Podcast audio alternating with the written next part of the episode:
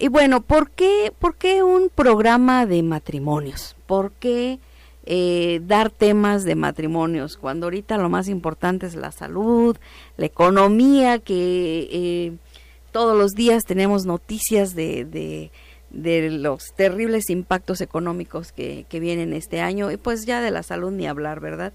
Porque, bueno, eh, porque el matrimonio es, como dije hace un rato, es la unión que, entre dos personas, dos personas eh, que, que vienen de diferentes entornos, de diferentes experiencias familiares, diferentes costumbres y a veces hasta de diferente nacionalidad.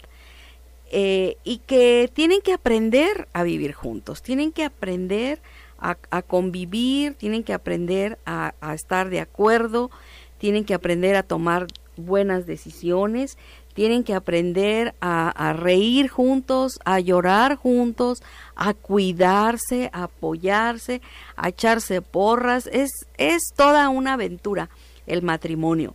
Y eh, hace poco, hace uh, espacio de a lo mejor 15 días, tres semanas, escuché una reflexión que me pareció por demás interesante y que quisiera, quisiera compartírselas en este momento. Espero expresarla de, de la forma como la, como la escuché, o al menos así es como yo la entendí. Eh, en, nos comentaba en una conferencia la pastora Letty Olson y decía, eh, todo mundo piensa que el cuadro perfecto para Dios es aquel en el que hay una madre que está abrazando o cargando tiernamente a un hijo. Y pensamos que ese es el cuadro perfecto para Dios porque eh, muchos hemos dicho y hemos aprendido que el amor más parecido al amor de Dios es el amor de una madre, el, amor eh, genuino, incondicional, desinteresado que tiene una, una madre por un hijo porque pues lo, lo, lo dio a luz, porque lo, lo tuvo en su seno, porque lo, lo gestó y lo alimentó y vivió prácticamente de ella durante nueve meses antes, antes de nacer. Y, hay una, hay un, un vínculo casi perfecto entre la madre y el hijo o la hija. E, es, es, es un amor hermoso, maravilloso. Y si tú eres madre o eres padre, sabes a lo que me estoy refiriendo, a ese amor. Y ella decía, pero ese no es el cuadro perfecto del amor. ¿Por qué? Porque eh, no tienes tú que luchar ni tienes que esforzarte por amar a un hijo. Desde el momento en que lo estás gestando dentro de ti, mujer, o desde el momento en que el padre sabe que dentro del vientre de su esposa hay un nuevo ser creciendo, empieza ese vínculo del amor no, no tienes que esforzarte. El amor viene eh, entre, entre los padres y los hijos en forma natural.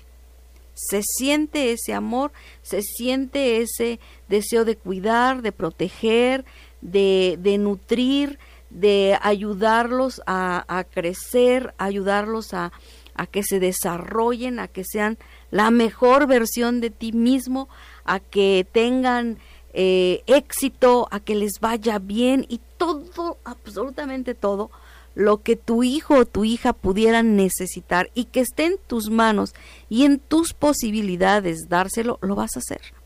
Aún a costa de uno mismo. Es más, una madre se puede quedar sin comer con tal de que su hijo coma. Una madre, un padre se puede quedar con zapatos rotos o sin ponerse zapatos y ropa nueva este, por mucho tiempo con tal de que su hijo estudie y tenga lo mejor. Y yo creo que la mayoría de los que me están escuchando, que son padres, estarán asintiendo con su cabeza y seguramente estará viniendo a su memoria experiencias, eh, eh, remembranzas de cosas que usted tuvo que pasar para que sus hijos salieran adelante. Y, y quizás nuestros hijos en algún momento nos han fallado. Quizás. Yo eh, creo que en este momento alguien puede estar pensando, sí, quizás mi hijo eh, cayó en drogadicción, quizás mi hija eh, tomó una mala decisión, eh, y se embarazó antes de casarse. Quizás mi hijo pues no terminó la escuela y, dejó la escuela y, yo le rogué y lloré y, y tuvimos un desacuerdo en ahí. O quizás este mi hijo se fue de la casa y no supe por él en años. No sé, cosas que hayan pasado entre ustedes que me están escuchando, padres y sus hijos. Pero creo que siempre hay, e, el amor continúa. No hay nada que un hijo pueda hacer para que tú dejes de amarlo. A lo mejor no te gusta lo que hace. A lo mejor no te gustan sus decisiones y tú las harías de otra manera. A lo mejor no te gusta que no escuchen tus consejos, pero el amor está ahí. Eh, por eso es incondicional. Siempre le vas a amar aunque no te gusta lo que haga. Y en eso se parece el amor fraterno, el amor eh, de padres hacia los hijos al amor de Dios. Entonces, eh, el ver a una mamá o a un papá con su hijo en brazos, abrazados, mostrando amor, no es el cuadro perfecto para Dios, porque eso viene en forma natural y no te tienes que esforzar. Y todo lo que haces siempre va a ir encaminado a que nuestros hijos sean independientes, es decir, que se vayan desvinculando de uno como padre, que ellos caminen solos, que ellos eh, hagan las cosas por sí mismos, por sí mismos solos, que ellos eh, empiecen a forjarse una vida y un futuro solos, separados de nosotros. Es increíble, ¿verdad? Cómo, cómo trabajamos en separarlos y, esa separación duele y esa separación cuesta, pero sabemos que el amor está ahí, aunque nuestros hijos hayan volado del nido y ya no estén con nosotros. El amor está ahí, el apoyo está ahí y yo nunca he escuchado, nunca jamás he escuchado a alguien que diga, ahí va mi ex hijo. Era mi hijo, pero ya no es. Allá va mi ex padre. Era mi padre, era mi madre, pero ya no es, entonces se convirtió en un ex, ¿verdad que no?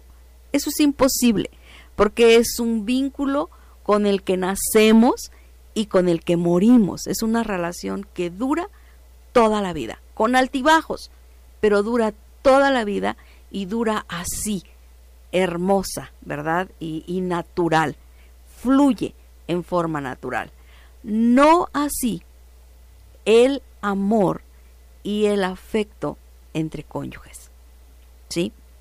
Ese amor que hay entre dos personas que no son de la misma familia y que no llevan la misma sangre y que crecieron en entornos totalmente diferentes, es un amor que no fluye en forma natural.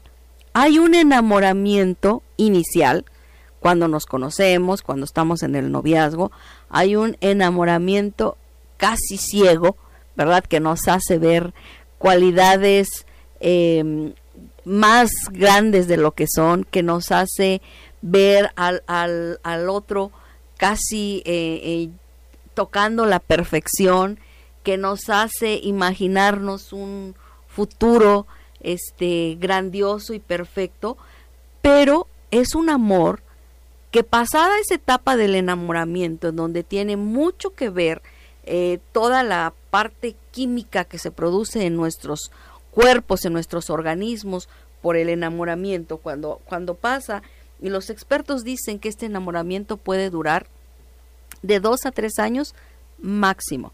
Y si usted se echó año y medio de noviazgo o dos años de noviazgo, ya nada más el enamoramiento dura la luna de miel y otro poquito hasta que aterrizamos a la realidad y nos encontramos que estamos conviviendo con una persona totalmente diferente a nosotros.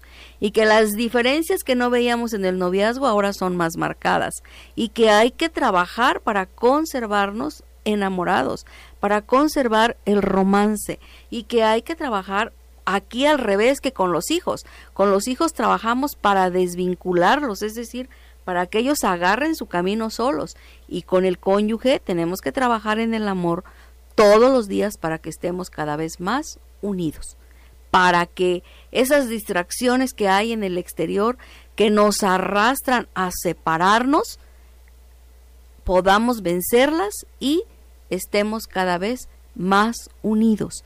¿Por qué? Porque así como como eh, el amor entre padres e hijos fluye en forma natural y no importa lo que hagamos o lo que ellos hagan, siempre vamos a regresar a ese amor casi perfecto parecido al amor de Dios.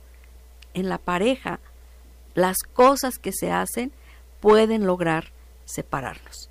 Las cosas que se hacen intencional o sin intención o las cosas que se dejan de hacer. Entonces, el cuadro perfecto para Dios, ¿cuál es? Ciertamente no es el de una madre con su hijo o de unos padres con sus hijos.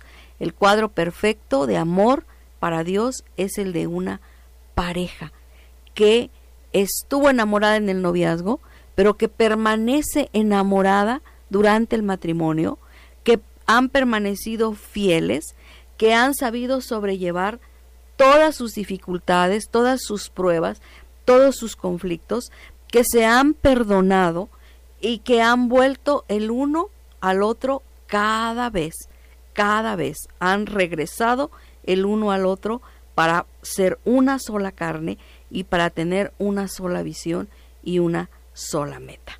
Entonces, ese es el, ese es el motivo por el cual eh, es importante tener dentro de toda la programación de Radio Esperanza un programa dedicado al amor, al amor conyugal. Esa es la razón de ser de este programa La Voz del Amor. Ya para entrar en, nuestro tema, después de esta reflexión, quisiera hablar de los principios bíblicos en las relaciones conyugales. ¿Y cuáles son estos principios que nos van a ayudar a construir relaciones conyugales fuertes o a reconstruir estas relaciones? Porque muchas veces la relación conyugal se ve fracturada, se ve fracturada por, por crisis por las cuales pasa el matrimonio. ¿Qué crisis? Bueno, a veces puede ser una crisis económica que, que fractura la relación. Eh, eh, vamos a hablar acerca de, ese tipo de crisis más adelante. Eh, puede ser una crisis de salud que también, si no es bien llevada, puede fracturar el matrimonio. Puede ser una crisis de infidelidad en, alguno de los dos cónyuges, que, fractura totalmente el matrimonio, que si tenemos la, sabiduría para buscar la, la, solución y la gracia de Dios, no destruye, pero fractura. Y entonces tenemos que aprender a reconstruir esa relación conyugal. ¿Cuáles son entonces los principios bíblicos para construir o reconstruir las relaciones conyugales. Bueno, el primer principio del que yo les quisiera hablar en esta noche es la honra. Sí, la honra, es decir, honrar a nuestro cónyuge, honrar a la persona amada. Y a lo mejor tú estás pensando, a ver, pero ¿cómo? ¿Que la honra no nada más es para Dios? ¿Que no es el, el único ser que merece la honra? O a lo mejor si eres muy patriota estás pensando que no, la honra nada más es para los símbolos patrios, para la bandera, para el himno, para los héroes que, que este, dieron su vida para que tuviéramos independencia y libertad. Bueno, quiero decirte que la Biblia nos habla de que debemos de honrarnos nosotros como marido y mujer. El varón, eh, la palabra de Dios en primera de Pedro 3.7 le dice que debe de honrar a la mujer como a vaso más frágil y a la mujer nos dice en Efesios que debemos de respetar a nuestro marido. Y esto habla de honra. Entonces, vamos a estar hablando acerca de cómo la honra es la base de toda relación saludable dentro del matrimonio. Y vamos a ver también cómo eh, hay ocasiones en que llevamos a cabo actos, llevamos a cabo eh, eh, omisiones en nuestra relación o tomamos actitudes que para nada demuestran honra a nuestro cónyuge. Y si nosotros tenemos eso en mente en nuestra relación conyugal, que yo debo honrar a mi marido, y, y, y, y es una honra que no, no se va a reflejar en que le voy a hablar como en tiempos antiguos Sara le hablaba a Abraham, le decía mi señor, ¿verdad? Eh, eso es algo que ya no se usa. Ni tampoco quiere decir que yo me voy a poner como tapete donde él va pasando para que él vea que lo estoy honrando. No, la honra a veces está en la mirada, en cómo lo miro, ¿verdad? Si lo miro con amor, con respeto o con reproche o con burla, eh, a veces está en cómo me expreso, en, en, en cómo mantengo mi casa, eh, en qué opinión expreso acerca de él con otras personas y viceversa, ¿verdad? Ambos debemos de honrarnos, porque eso es lo que la palabra de Dios nos dice. Otro principio eh, acerca de las relaciones conyugales es que el genuino amor es una decisión, no un sentimiento. Así es yo decido amar a mi cónyuge. ¿Cuándo lo decido? Lo decido en el altar. Ahí estoy tomando una decisión de amarle. Y no nada más es una decisión que yo tomé y, y, me la guardé para mí misma, no. Es una decisión que yo tomé en donde puse como testigo a Dios, entre Él y yo. Yo decidí ahí e hice un voto hice un pacto, hice un pacto con Dios y con Él, de amarle, de respetarle, de, de cuidarle, de apoyarle y de estar con Él eh, en, en todo tiempo, en salud, en enfermedad, en pobreza, en riqueza, en todo tiempo. Entonces ahí es donde yo tomé esa decisión. Y no lo hice sola, lo hice poniendo a Dios entre nosotros como testigo. Y además yo no sé usted, pero hicimos invitadera, porque a las bodas invitamos hasta el vecino, ¿verdad? Todo el mundo, toda la familia, los compañeros de trabajo, los amigos de los amigos y, y, los colados. Y todo el mundo queremos que todo el mundo vea y se dé cuenta estamos haciendo un pacto y lo felices que somos de tomar esa decisión de amarnos. Pero ¿verdad que cuando la gente se divorcia no invita a nadie? Ni invita a nadie y a veces ni quiere que se enteren. A veces pasan años hasta que por ahí surge que fulanito, fulanita están divorciados y nadie sabe porque ahí nos da vergüenza. Pero cuando hay una boda queremos que todo mundo se entere. Entonces, el genuino amor es una decisión. Yo tomo una decisión. Mi cónyuge toma una decisión en donde ponemos como testigo de nuestro pacto a Dios y donde hacemos votos y no, el amor no es un sentimiento. La palabra de Dios en Efesios 5.2 dice, y andad en amor, como también Cristo nos amó y se entregó a sí mismo por nosotros, ofrenda y sacrificio a Dios en olor fragante. Andad en amor. Y Romanos 15.2 dice, cada uno de nosotros agrade a su prójimo, y ahí yo le dije hace un rato que su prójimo más próximo es su cónyuge. Entonces, cada uno de nosotros agrade a su cónyuge en lo que es bueno para edificación. Entonces, los sentimientos, eh, recuerden que la palabra de Dios también nos dice que el corazón es engañoso. Y los sentimientos a veces nos pueden engañar. Puede ser que un día usted despierte eh, con, con mucho ánimo y se sienta totalmente enamorada de su marido, pero puede ser que a los 14 días después de un ciclo hormonal usted se despierte y diga, ¿quién es este señor que está aquí a mi lado? ¿Qué hago aquí? ¿Qué hace él aquí? ¿Cómo es que me fui a casar con él? Y viceversa. El varón puede tener también esas mismas reacciones. Por eso es que el amor es una decisión a la cual tenemos que ser fieles como cónyuges todos los días. No podemos basarnos en lo que sentimos o en cómo nos sentimos, porque nuestros sentimientos son como el clima. Y a veces podemos ver que amanece bien nublado, que pensamos que no va a salir el sol y a mediodía el sol está que quema. Y en la noche puede haber un aironazo, ¿verdad? Y si si el clima está medio loco, hasta lluvia puede haber. Eh, eh, los sentimientos son cambiantes. ¿verdad? Nuestro corazón puede alegrarse y puede entristecerse y puede preocuparse y puede angustiarse y puede enojarse, puede airarse, pero eso no es la base del amor. El amor es la decisión que yo tomé el día que estuve ante el altar con mi cónyuge, tomando a Dios y a una multitud como testigos para decir que yo decidía amar a ese hombre y los hombres afirmaban que decidían amar a esa mujer y que iban a estar juntos para toda la vida. Entonces, tenemos que entender eso.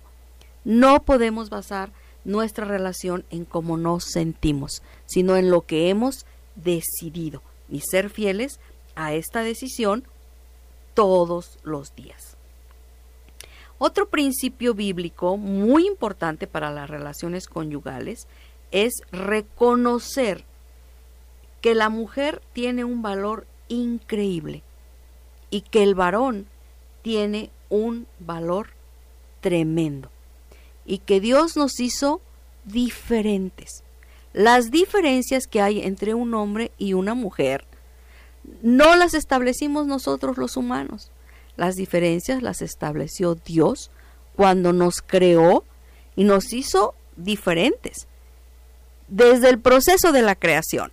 La Biblia nos habla claramente en Génesis que Él creó al hombre de la tierra, del barro. ahí yo creo que Dios se sentó y agarró barrito, le, no sabemos si le puso agüita o le puso salivita, pero algún líquido utilizó y, y fue formando al varón.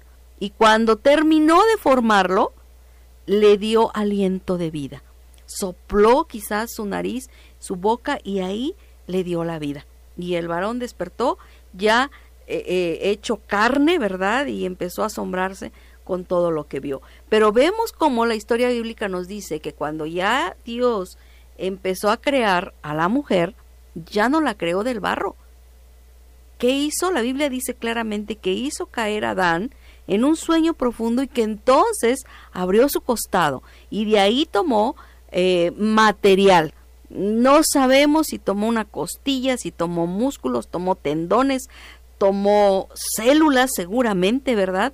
Este tomó venas y glóbulos blancos y rojos, y etcétera, etcétera, y tomó ese material y formó a la mujer, ¿verdad? Y también le dio aliento de vida. Eso sí, fue igual para ambos. Entonces, los dos somos diferentes y las diferencias las estableció Dios con un propósito. Y el propósito definitivamente no es competir, a ver quién es más, a ver quién es más inteligente, a ver quién puede lograr más, a ver quién tiene eh, los pantalones mejor puestos, y quiero decir pantalones porque hoy en día ambos usamos pantalones, ¿verdad? A ver quién trae mejor fajados los pantalones para que ejerza el mando en el hogar. No, Dios estableció nuestras diferencias para complementarnos. Es decir, para que la mujer supla aquello que al hombre le falta y para que el hombre supla aquello que a la mujer le falta. Entonces, la mujer tiene un valor increíble y fue creada por causa del varón. ¿Por qué? Porque la Biblia dice claramente en Génesis 2.18, y dijo Jehová Dios, no es bueno que el hombre esté solo, le haré ayuda idónea para él.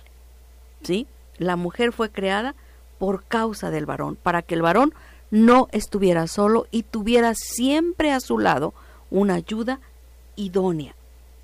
¿Y qué quiere decir idónea? La palabra idónea quiere decir la que rodea, la que va supliendo lo que hace falta. ¿Sabe qué? Y por eso, por eso hago énfasis en que la mujer tiene un valor increíble. ¿Por qué? Porque cuando una mujer se queda sola, hay muchas mujeres que se quedan solas por, por diferentes razones, pero vamos a poner la más natural que pudiera ser la, la muerte de su cónyuge, es decir, que quede, que quede viuda. Y, y hay muchas mujeres que se quedan sin casar. Y son mujeres que van supliendo lo que el varón ya no puede suplir. Son mujeres que trabajan, y que suplen la parte económica, pero que también levantan un hogar, que también ayudan a sus hijos a desarrollarse y que, y que muchas veces también destacan en sus trabajos y salen adelante porque ella va rodeando y va supliendo lo que hace falta. Entonces, un varón que es inteligente va a aprovechar ese increíble valor que tiene una mujer para suplir lo que hace falta en su hogar. Y el, el valor de un hombre es tremendo. La palabra de Dios en Salmo 128.1 eh, eh, hasta el versículo 4 dice que el hombre que teme a Jehová es bienaventurado y es un hombre que está preparado para trabajar y que va a ser bienaventurado y que va y que le va a ir bien todo lo que tiene que hacer el varón es en el versículo 1 dice que tema a Jehová y que ande en sus caminos. El, versículo 3 y 4 dice, tu mujer será como vid que lleva fruto a los lados de tu casa y tus hijos como plantas de olivo alrededor de tu mesa. He aquí que así será bendecido el hombre que teme a Jehová. ¿Sí? Si un hombre decide tomarse de la mano de Dios, vivir bajo los principios, andar en los caminos de Dios, va a ser bendecido, va a ser bienaventurado, le va a ir bien, su mujer le va a dar gozo y alegría, porque eso es lo que significa la vid en la Biblia, y sus hijos van a ser sabios, es, es lo que significa las plantas de olivo alrededor de tu mesa. Todo lo que el varón tiene que hacer para tener un tremendo valor y que le vaya bien en todo es tomarse de la mano de Dios y que le vaya bien. Entonces, eh, ese es otro principio, eh, es un principio de vida para los matrimonios, que reconozcamos ambos el valor que Dios nos ha dado y que reconozcamos ambos, que, que, seamos agradecidos. Yo no sé cuántos varones se levantan eh, en la mañana y le, y le dan gracias a Dios y Señor, gracias por la mujer que me diste, por todos los dones que pusiste en ella, y gracias porque es una mujer sabia, fuerte, que edifica su casa y que ha sido apoyo para mí durante, y póngale usted el número de años, dos, tres, cinco, veinte, cincuenta años que ha estado a mi lado. ¿Cuántos varones reconocen el valor de su mujer? ¿Y cuántas mujeres nos levantamos en, el, en la mañana y decimos, Señor, gracias, porque entiendo el tremendo valor que tiene mi marido, lo aprecio, lo valoro, lo, reconozco y lo honro. Gracias porque me diste un varón valiente, esforzado, trabajador, fiel, que me ha apoyado en todo y que ha estado siempre aquí nutriendo y, y, este sustentando mi hogar y mis hijos. Yo creo que ese es un principio de vida. Si aprendemos a hacer esto ambos, a reconocer nuestro valor, y lo expresamos en voz alta y somos agradecidos con Dios por eso, nuestros matrimonios van a ser bendecidos. Y em, vamos a ir a, ya no ya no alcanzamos a ir a una pausa, el tiempo se nos ha terminado. Nada más quiero decir ya para para concluir es que ambos tenemos que proveer seguridad uno al otro en nuestro hogar y eso va a dar cobertura a nuestros hijos. Cuando hay inseguridad en el matrimonio, cuando no sabemos si el matrimonio va a funcionar o va a durar, eso eh, se transmite y trae mucha inseguridad a nuestros hijos. Entonces tenemos que, que, que reforzar eso constantemente y decírnoslos el uno al otro. Es un principio, es un principio de vida conyugal. Decirle yo a mi esposo, ¿sabes qué? No sé qué venga en este 2021.